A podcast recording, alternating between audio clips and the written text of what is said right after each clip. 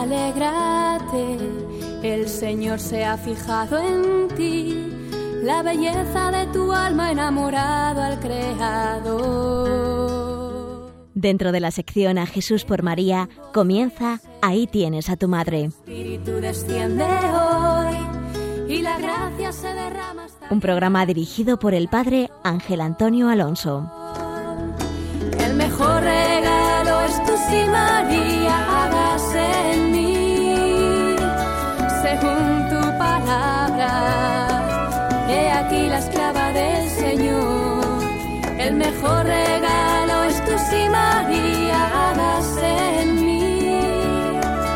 Según tu palabra. He aquí la esclava del Señor. Hola, muy buenos días querido oyente de Radio María. En estos momentos comienza el programa titulado Ahí tienes a tu madre. Un programa que quiere dar a conocer el misterio del corazón de María en el misterio del corazón de Cristo y de su Iglesia, mediante una exposición sistemática de lo que se denomina en teología Mariología o Tratado sobre la Santísima Virgen. Contemplamos a María para contemplar a Cristo, la imagen de la Iglesia, la Madre de la Iglesia, que nos ayuda a vivir como auténticos discípulos de Cristo. En este tiempo de cuaresma, tiempo de conversión, tiempo de volvernos a Dios, te sigo invitando, querido oyente, a contemplar el misterio de María en las Escrituras. Desde el principio del mundo Dios comenzó a anunciar, a prometer, a describir este misterio de María, igual que lo hizo con su Hijo, del mismo modo que Dios Padre desde el principio del mundo comienza a anunciar, a prometer, a describir el misterio de su Hijo, así comienza a hacerlo con María. Hay diversas imágenes en el Antiguo Testamento que nos hablan de María y de las cuales nos hemos ocupado en los dos anteriores programas. Hoy vamos a continuar recorriendo los libros del Antiguo Testamento y contemplando las imágenes. Son como las profecías de María en el Antiguo Testamento. En el último programa estuvimos viendo los profetas, los anuncios, las figuras acerca de María que hallamos en la predicación de los profetas. Vimos la profecía de Isaías referente a la venida del Emmanuel. La Virgen concebirá y dará a luz un hijo y le pondrá por nombre Emmanuel, que significa Dios con nosotros. Lo encontramos en Isaías capítulo 7, versículo 14. La Iglesia llama a María estrella y camino de nuestra peregrinación en este mundo. Es la estrella que nos orienta desde el cielo y nos enseña con su vida cómo hemos de vivir para llegar hasta Dios. Es estrella para nosotros que ilumina la oscuridad de nuestra noche, nos enseña por dónde hemos de caminar. Estrella y camino que se dirá de Cristo. Cristo también será luz para el mundo, que con el ejemplo de su vida iluminará el camino que nos ha de conducir hacia Dios. Y Jesús se ha convertido para nosotros en camino. Hay una profunda semejanza entre la Madre y el Hijo en su función salvadora. Ella es también la tierra de la que brotó la justicia, la salvación, que a su vez había sido derramada desde el cielo, como el rocío celeste que fecundase nuestra tierra endurecida por el pecado, a fin de que pudiese fructificar para Dios. Esto está sacado de un texto de los profetas que dice Cielos, destilad el rocío, nubes, derramad al justo, ábrase, ábrase la tierra y brote la salvación, lo encontramos en el profeta Isaías capítulo 45 versículo 8. Jesús es el rocío celeste, es el justo que ha sido derramado desde el cielo, porque nos ha sido dado de parte de Dios Padre. Viene de lo alto y a la vez también es la salvación que brota de nuestra tierra. Hay ese contraste en, la encarnación. Él es el justo derramado desde el cielo, el rocío celeste que viene a fecundar nuestra tierra, a fin de que pueda fructificar para Dios. Él es también la salvación que ha brotado de nuestra tierra. ¿De qué tierra se trata? Se trata del seno de María. María es esa tierra que al recibir el rocío celeste, la lluvia del Espíritu desde el cielo, ha dado a luz, ha brotado al Salvador, la salvación. A aquel que trae la salvación le ha brotado le ha hecho nacer en nuestra tierra. Ella es también la tierra desposada con Dios, que es objeto de la complacencia de Dios. Dios se complace en ti, dice el profeta Isaías, y tu tierra tendrá marido, tu esposo es tu hacedor, te desposa aquel que te construyó, la alegría que encuentra el marido con su esposa la encontrará tu Dios contigo. Podemos encontrarlo en Isaías capítulo 62 versículo 4 o en Isaías capítulo 54 versículo 5. Ella, la Santísima Virgen, es la tierra desposada con Dios y fruto de este desposamiento será la salvación, el Salvador que brota, que nace en el mundo. Pues ahora acabamos con las imágenes de los profetas y ahora contemplamos las imágenes que están escondidas en los salmos acerca de María. Hay muchas frases de salmos que la Iglesia ha aplicado a María ella, la Santísima Virgen, es la casa del Señor, construida por Dios, glorificada ya en el cielo, a la que se dirige toda la Iglesia peregrina aún en esta tierra. Detrás de todo esto están las palabras de algunos salmos. Qué alegría cuando me dijeron vamos a la casa del Señor, dice el Salmo 122, versículo primero. La Iglesia contempla en María como esa casa del Señor que ya está en el cielo y hacia la cual se dirige toda la Iglesia peregrina aún en esta tierra. Ella ha sido construida por el Señor, porque también a María se aplican las palabras del Salmo 126. Si el Señor no construye la casa, en vano se cansan los albañiles. Si el Señor no guarda la ciudad, en vano vigilan los centinelas. María es toda ella obra de la gracia. La pureza, la santidad de su alma, es toda ella obra de la gracia de Dios. Esta casa del Señor, en la que Él vino a habitar en nuestra tierra, ha sido construida por Él y también ha sido guardada por Él, protegida por él. Si el Señor no construye la casa, en vano se cansan los albañiles.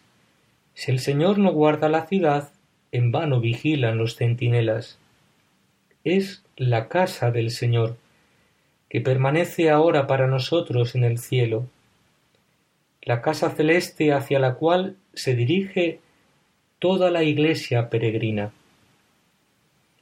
Ella es también la ciudad de Dios, la Jerusalén celeste, figura y primicia de la Iglesia en el cielo, que ha sido fundada para siempre, edificada sobre el cimiento, sobre la roca que es Cristo, como dice la primera carta de Corintios capítulo 10 versículo 4, en la que todos han renacido por obra del Espíritu, Nos referimos a la maternidad espiritual de María, bendecida, reforzada por Dios, defendida, pacificada por Él ante sus enemigos, alegrada por Dios con el correr del agua viva que brota de su corazón, del corazón de Dios, y que fecunda y rega el alma de María, consagrándola para Él.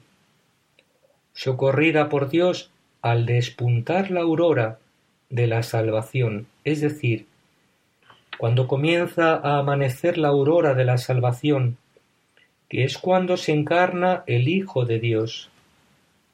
Ha sido socorrida por Dios en ese instante. María ahora ha sido ya asunta al cielo y permanece en el cielo glorificada, permanece en el cielo como lo que había sido en esta tierra, casa del Señor, nuestro templo. Hacia ella confluyen todas las naciones, y se dirige la iglesia peregrina todavía en esta tierra. Es la casa construida por el Señor, protegida por Él. María en el cielo es también figura de la iglesia, y se compara su alma glorificada en el cielo como la de una ciudad. ¿Por qué? Porque María ha amado a toda la humanidad y la lleva dentro de sí, en su corazón, amada por ella. Su Hijo desde la cruz le ha confiado la maternidad espiritual, el cuidado maternal de todos los hombres. Su alma es como una ciudad que lleva dentro de sí a todos los hombres, a los que ama. El alma de María es como una ciudad que está fundada para siempre, edificada sobre la roca que es Cristo, en la que todos han renacido por obra de, del Espíritu. Se dirá de Sión, uno por uno todos han nacido de ella, dice el Salmo 87, versículo 5. Estas palabras se aplicarán a María. Todos hemos renacido en ella por obra del Espíritu. En esto consiste su maternidad espiritual sobre todos nosotros.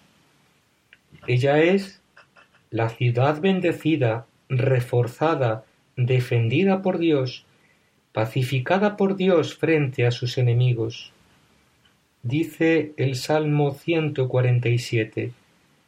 El Señor ha reforzado los cerrojos de tus puertas, ha bendecido a tus hijos dentro de ti, ha puesto paz en tus fronteras, te sacia con flor de harina.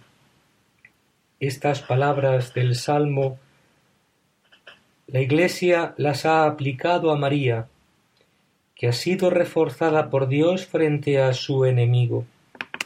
Dios ha bendecido a sus hijos dentro de ella la humanidad entera bendecida por Dios, por medio, a través del alma de María. Dios ha puesto paz en sus fronteras, ha pacificado su alma, la ha protegido frente a los ataques del enemigo, le ha concedido la paz en sus fronteras frente a sus enemigos. Vamos ahora a hacer una primera pausa musical.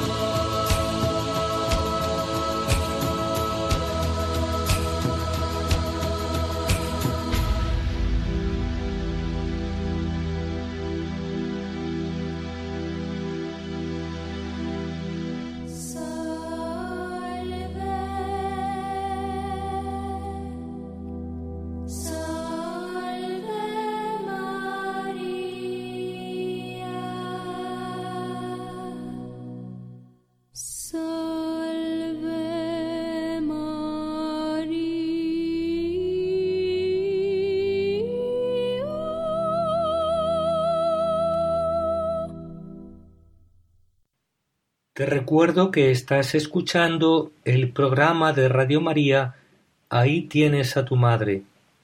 Si quieres entrar en contacto con nosotros para hacer alguna pregunta, alguna sugestión o algún comentario, puedes hacerlo en el correo siguiente. Ahí tienes a tu madre arroba radiomaria.es. Te lo repito, ahí tienes a tu madre arroba radiomaria.es. Estamos contemplando el misterio de María en las escrituras en el Antiguo Testamento. Estamos viendo los salmos que proféticamente hacen referencia al misterio del corazón de María.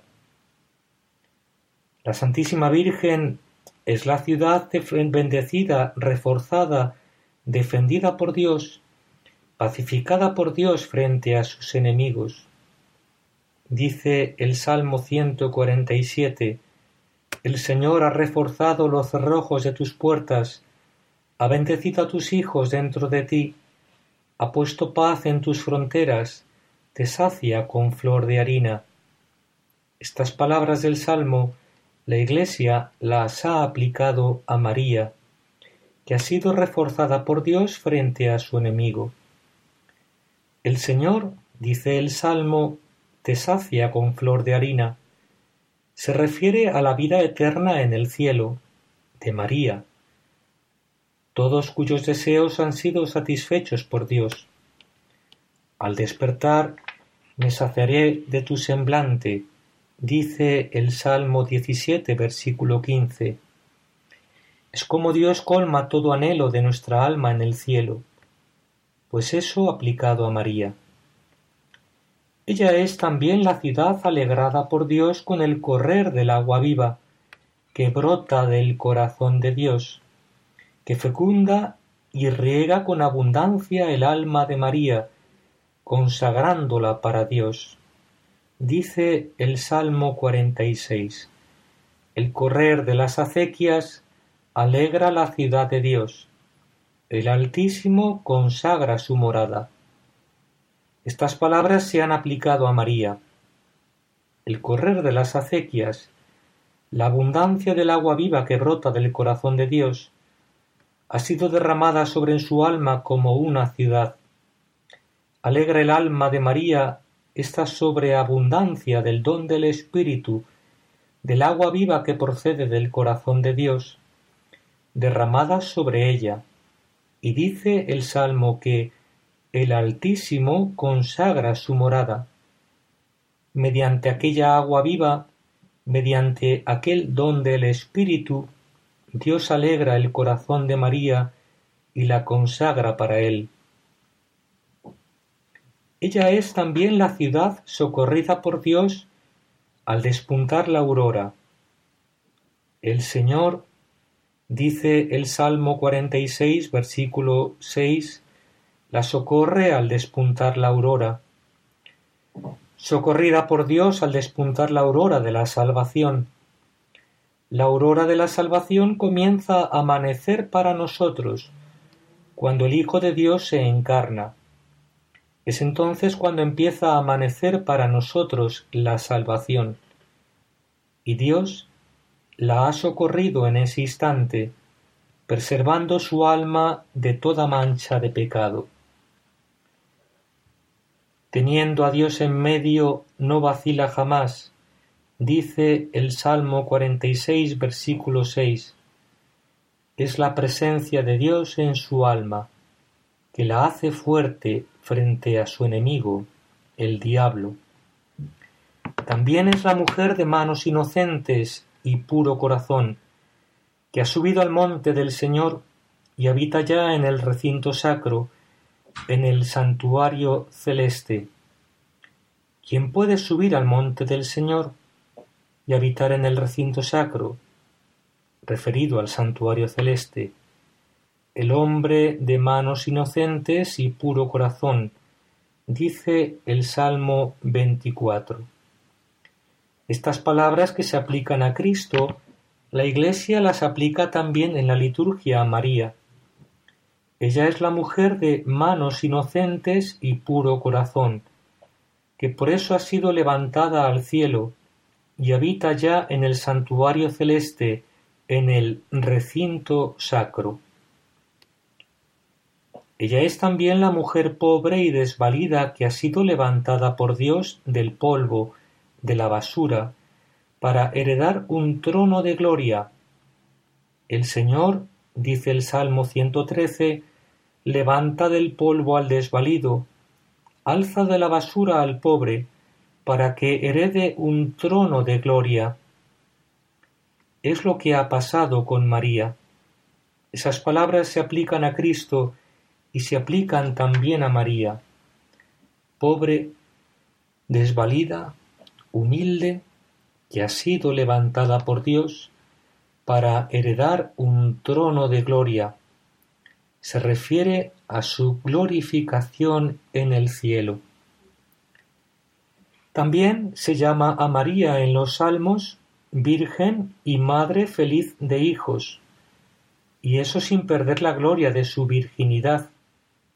Dice el Salmo 103, 113, versículo 9, A la estéril Dios la hace madre feliz de hijos. En el caso de María no se trata de esterilidad, sino de la virginidad de María, Dios la ha hecho así, virgen y madre feliz de hijos.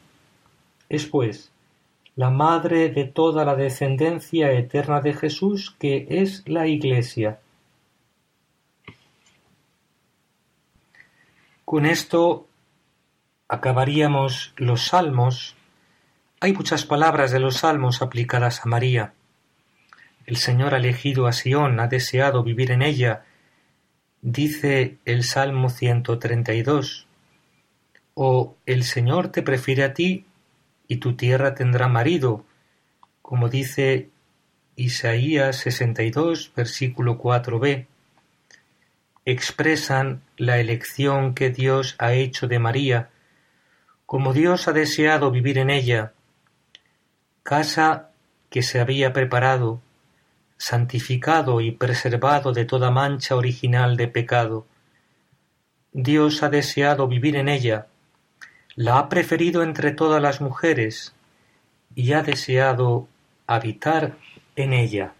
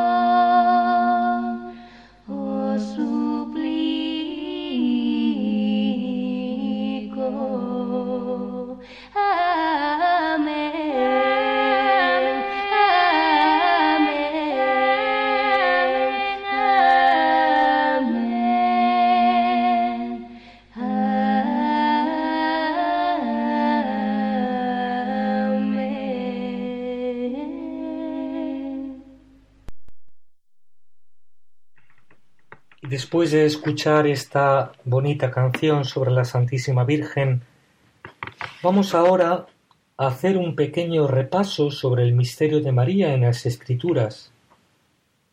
Volvemos un poco sobre la descripción que hemos hecho en los dos anteriores programas y en este del misterio de María en las Escrituras, porque tratando de explicar cada imagen podemos perder un poco la perspectiva general. Por eso quería ahora hacer un repaso de las imágenes de María que hemos venido contemplando, para ver con un poco más de claridad el misterio de María que transparentan, que dejan entrever las escrituras.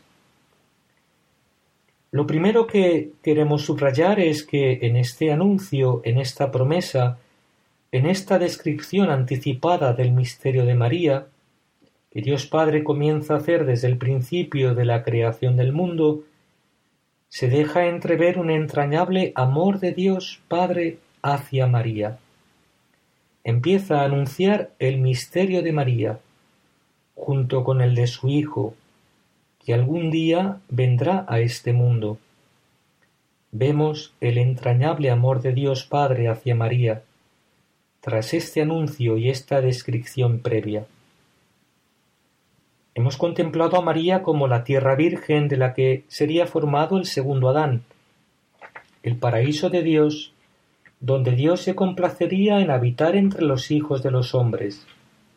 La nueva Eva, dada por esposa al nuevo Adán, a Cristo el Redentor, como una ayuda adecuada en la realización de su obra redentora, porque no era bueno que el hombre estuviera solo, que Cristo, el nuevo hombre, estuviera solo en aquella obra redentora. Dios no quiso dejar solo a su Hijo en la realización de la obra redentora. Es muy hermoso contemplar a María, cómo desde toda la eternidad fue pensada para su Hijo. Igual que un hombre es pensado para una mujer, así Dios pensó a María, como una ayuda adecuada para su Hijo en la obra redentora.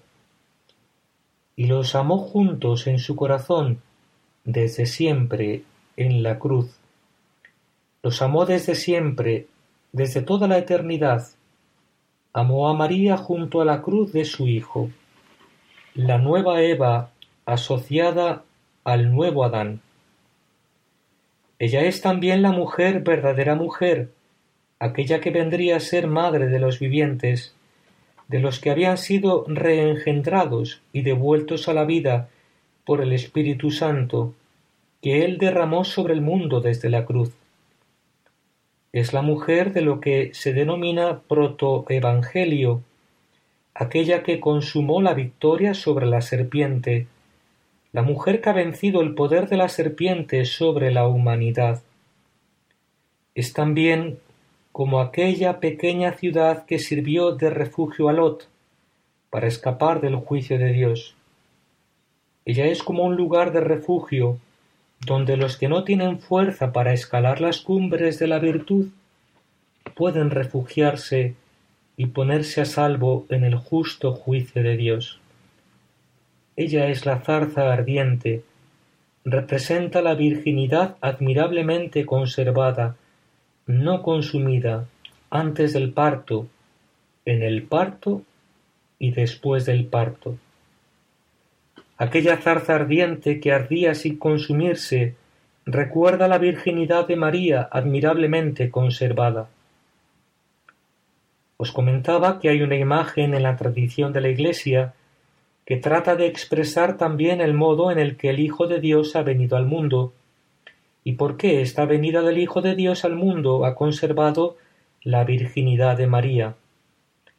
Es la imagen de que Él ha venido a nuestra tierra a través del seno de María, como la luz que atraviesa el cristal, sin romper los sellos de su virginidad.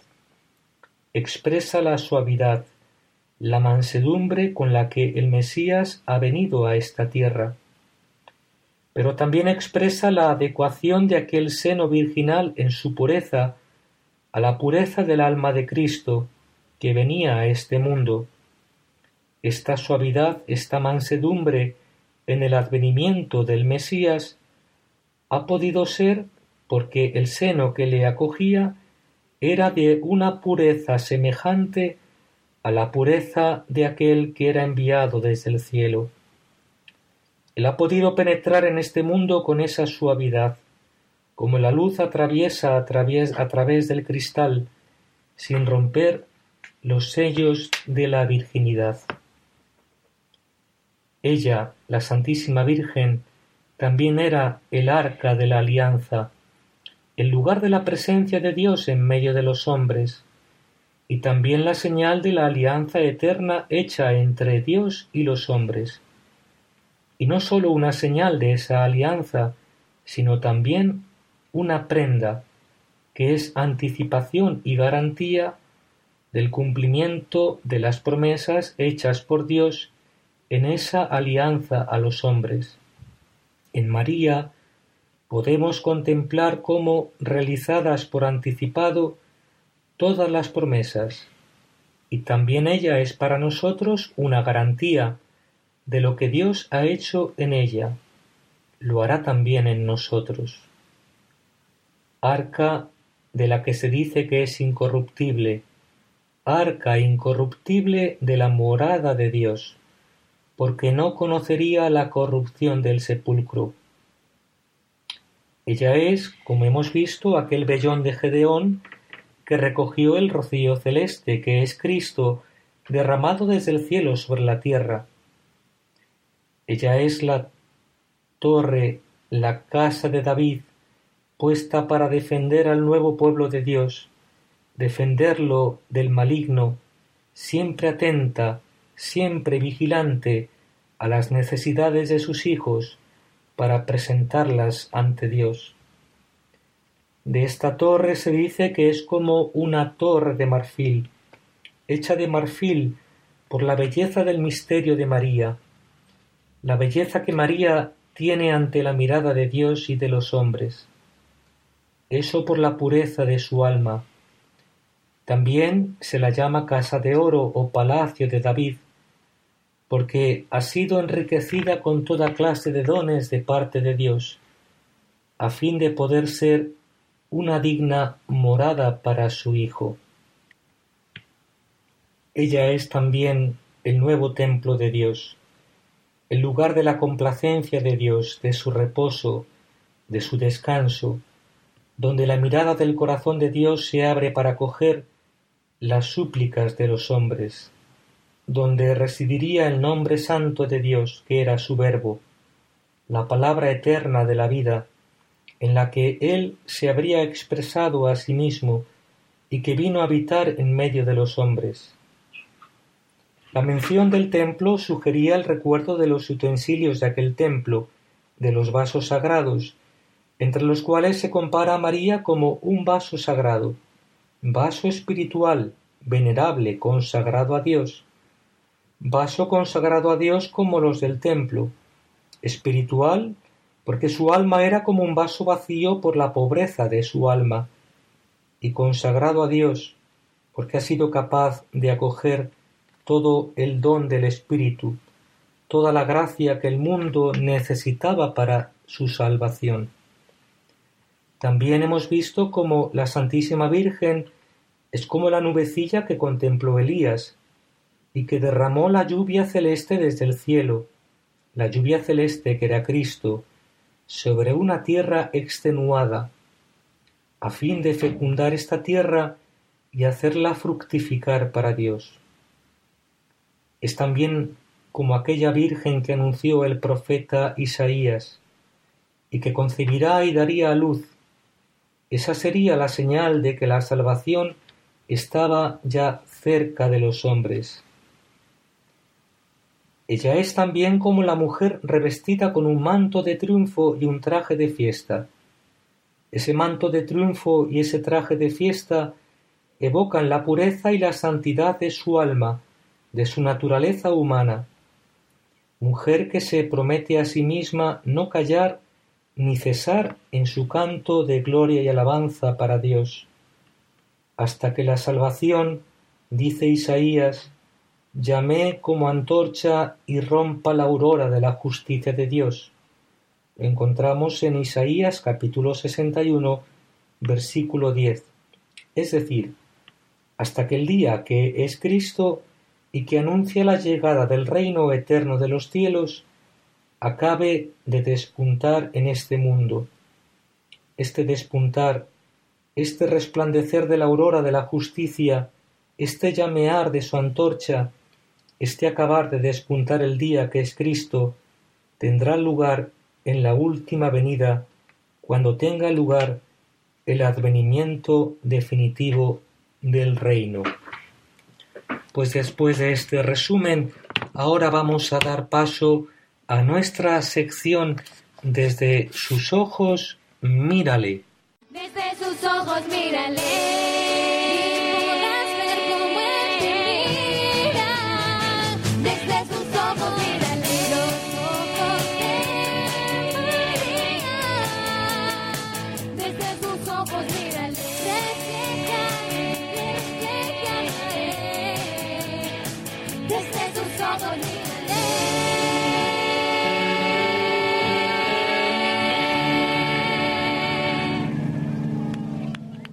Seguimos, amigos oyentes, en este espacio dedicado a conocer un poco más de cerca a la figura de María.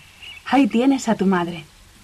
Y comenzamos en este momento nuestra sección dedicada a mirar el mundo con los ojos de María. Desde sus ojos, mírale. Y hoy queremos acercarnos a la mirada de María como madre, madre y modelo de todos los sacerdotes. Ella, cuyas manos cuidaron al sacerdote de la nueva alianza, cuyo corazón fue traspasado por una espada dolorosa en la entrega de aquel que no quiso ser solo el sacerdote, sino también la víctima y el altar del sacrificio. Ella, cuyos ojos contemplaron al sumo y eterno sacerdote que predicaba y obraba milagros en nombre de Dios. Ella es la madre y el modelo de todos los sacerdotes. María, amigos oyentes, es madre muy especialmente de los sacerdotes, porque su Hijo Jesucristo es el sumo y eterno, único sacerdote. Por eso, con su ternura de madre, María acoge en su regazo, de forma muy especial, a aquellos que por el sacramento del orden quedan configurados con Cristo y participan de su poder de santificar, enseñar y gobernar. En la cruz, María estaba en pie junto a su Hijo ofrecido en sacrificio, y con sus ojos contempló lo que en cada santa misa el sacerdote renueva la entrega del Cordero, que con su cuerpo y su sangre redime al mundo entero. Junto a la cruz estaba Juan, y en él representados de una forma muy especial los sacerdotes, los elegidos por Cristo para propagar su mensaje, para celebrar sus misterios.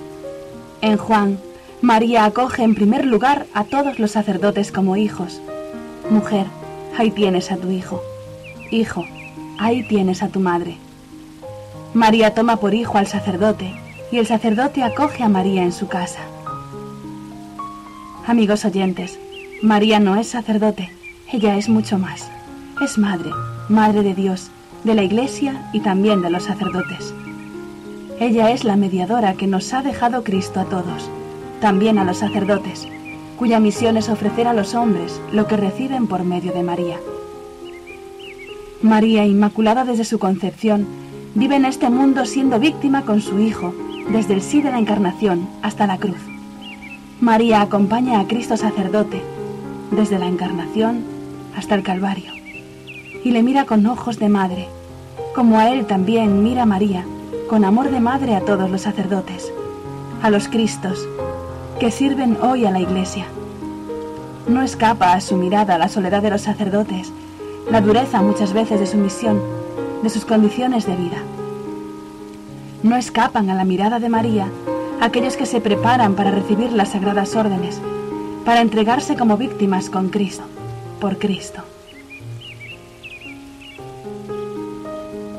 Hoy, amigos oyentes, les invitamos a acercarse a la mirada de María, a esa mirada de ternura que derrama cada segundo sobre los sacerdotes, sobre las vocaciones al sacerdocio, de las que nuestra Iglesia está tan necesitada en estos días en que celebramos la jornada del seminario, en los que pedimos por los seminarios, por las vocaciones.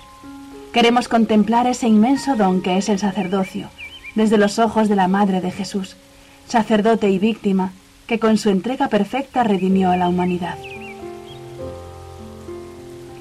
Y es que en los momentos de duda, de tribulación, cuando todo parece perder el sentido, cuando no se ve la luz en el camino, ahí está María, y su mirada sosiega el alma del sacerdote que sufre. Cuando un alma es llamada por Dios y no decide, no se decide a dar su sí, ahí está María, dando fortaleza a su debilidad, dando valentía a su corazón para desgarrarse y entregarse por entero a Dios. Cuando asedian las tentaciones, cuando los fracasos se acumulan y hacen sentir al sacerdote que no vale la pena luchar, que el demonio ha ganado la batalla. Ahí está María, protegiéndole, como protegió a Jesús niño entre sus brazos, para librarle de todo mal. María ayuda al sacerdote a pedir perdón cuando cae, a soportar la incomprensión y el rechazo, a perseverar en el camino de la santidad. El Concilio Vaticano II recuerda a los sacerdotes que María es siempre un maravilloso ejemplo, que guiada por el Espíritu Santo, se consagró toda al ministerio de la redención de los hombres. Los presbíteros reverenciarán y amarán con filial devoción y culto a esta Madre del Sumo y Eterno Sacerdote, Reina de los Apóstoles y auxilio de los cristianos. El sacerdote y María. María y las vocaciones al sacerdocio. Con solo una mirada a nuestros seminarios, podemos contemplar cómo necesitamos el auxilio de María, Madre de la Iglesia, para que con sus cuidados maternales muchas almas descubran esa perla escondida esa vocación tantas veces negada, para que muchas almas se decidan a ofrecer sus vidas junto a Cristo en el altar del sacrificio, a ser pan partido para los hombres que tanto necesitamos de Él. Por eso hoy, amigos oyentes, desde los ojos de María contemplamos la grandeza del sacerdocio, la riqueza incomparable que Dios dio a su Iglesia, instituyendo ese santo oficio para el bien de la humanidad. Y por eso, hoy les invitamos a terminar esta hora dedicada a María, ahí tienes a tu madre, rezando juntos una oración que ya muy pronto Santo Juan Pablo II escribió en la exhortación apostólica Pastores da Bobis. A él nos unimos para pedir a María por los sacerdotes y para que muchas almas ofrezcan desde hoy su sí a Cristo para ser sacerdotes según su corazón. Oh María, Madre de Jesucristo y Madre de los sacerdotes, acepta este título con el que hoy te honramos para exaltar tu maternidad y contemplar contigo el sacerdocio de tu Hijo unigénito y de tus hijos, oh Santa Madre de Dios, Madre de Cristo, que al Mesías sacerdote diste un cuerpo de carne por la unción del Espíritu Santo, para salvar a los pobres y contritos de corazón Custodia en tu seno y en la iglesia a los sacerdotes. Oh Madre del Salvador, Madre de la fe, que acompañaste al templo, al Hijo del Hombre, en cumplimiento de las promesas hechas a nuestros padres. Presenta a Dios Padre para su gloria a los sacerdotes de tu Hijo, oh Arca de la Alianza.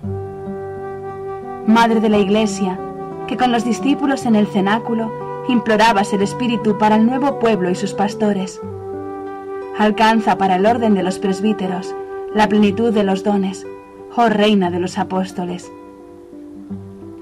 Madre de Jesucristo, que estuviste con él al comienzo de su vida y de su misión, lo buscaste como maestro entre la muchedumbre, lo acompañaste en la cruz, exhausto por el sacrificio único y eterno, y tuviste a tu lado a Juan como hijo tuyo.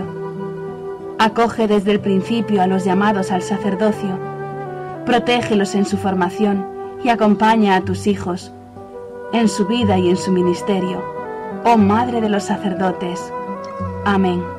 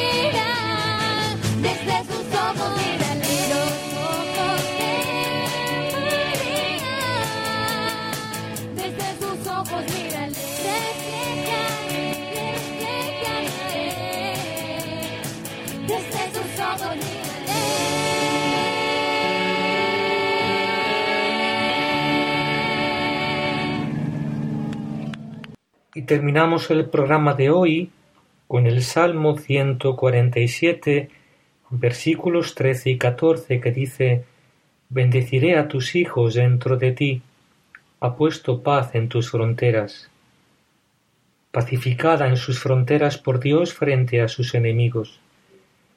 Es esta una descripción de la existencia eterna de María. Ella ha sido acosada por el diablo en esta tierra, pero una vez que ha sido levantada a los cielos, Dios ya no permite que sea molestada más en sus fronteras por el diablo. ¿Por qué en sus fronteras? Por la pureza del alma de María, porque el interior de María es puro, lo que constituye su misterio es la pureza de su alma, que el Señor la ha protegido de todo pecado, y el acoso del diablo tiene lugar desde el exterior del alma, el alma de María santificada por Dios. Por eso dice que ha sido pacificada en sus fronteras. Dios en el cielo no permite que sea molestada más por su enemigo. Es la existencia eterna de María, saciada con el rostro de Dios en el cielo, por medio de la cual Dios ha enviado su palabra a la tierra. Por medio de María, la luz que es Cristo continúa llegando a este mundo. Acojamos a María en este tiempo de Cuaresma para ir con ella hacia Jerusalén y contemplar la muerte y la resurrección del Señor, hasta dentro de quince días en el corazón de María.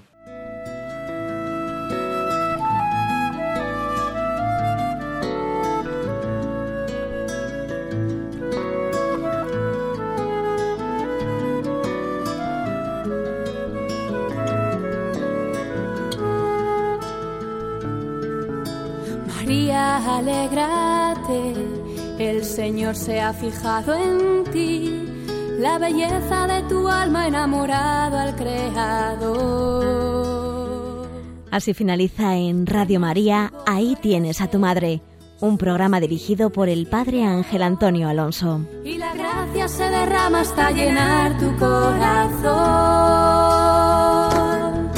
El mejor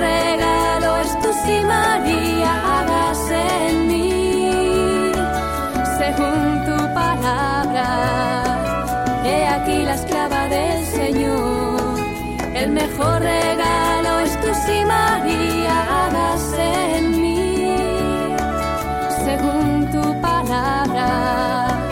He aquí la esclava del Señor.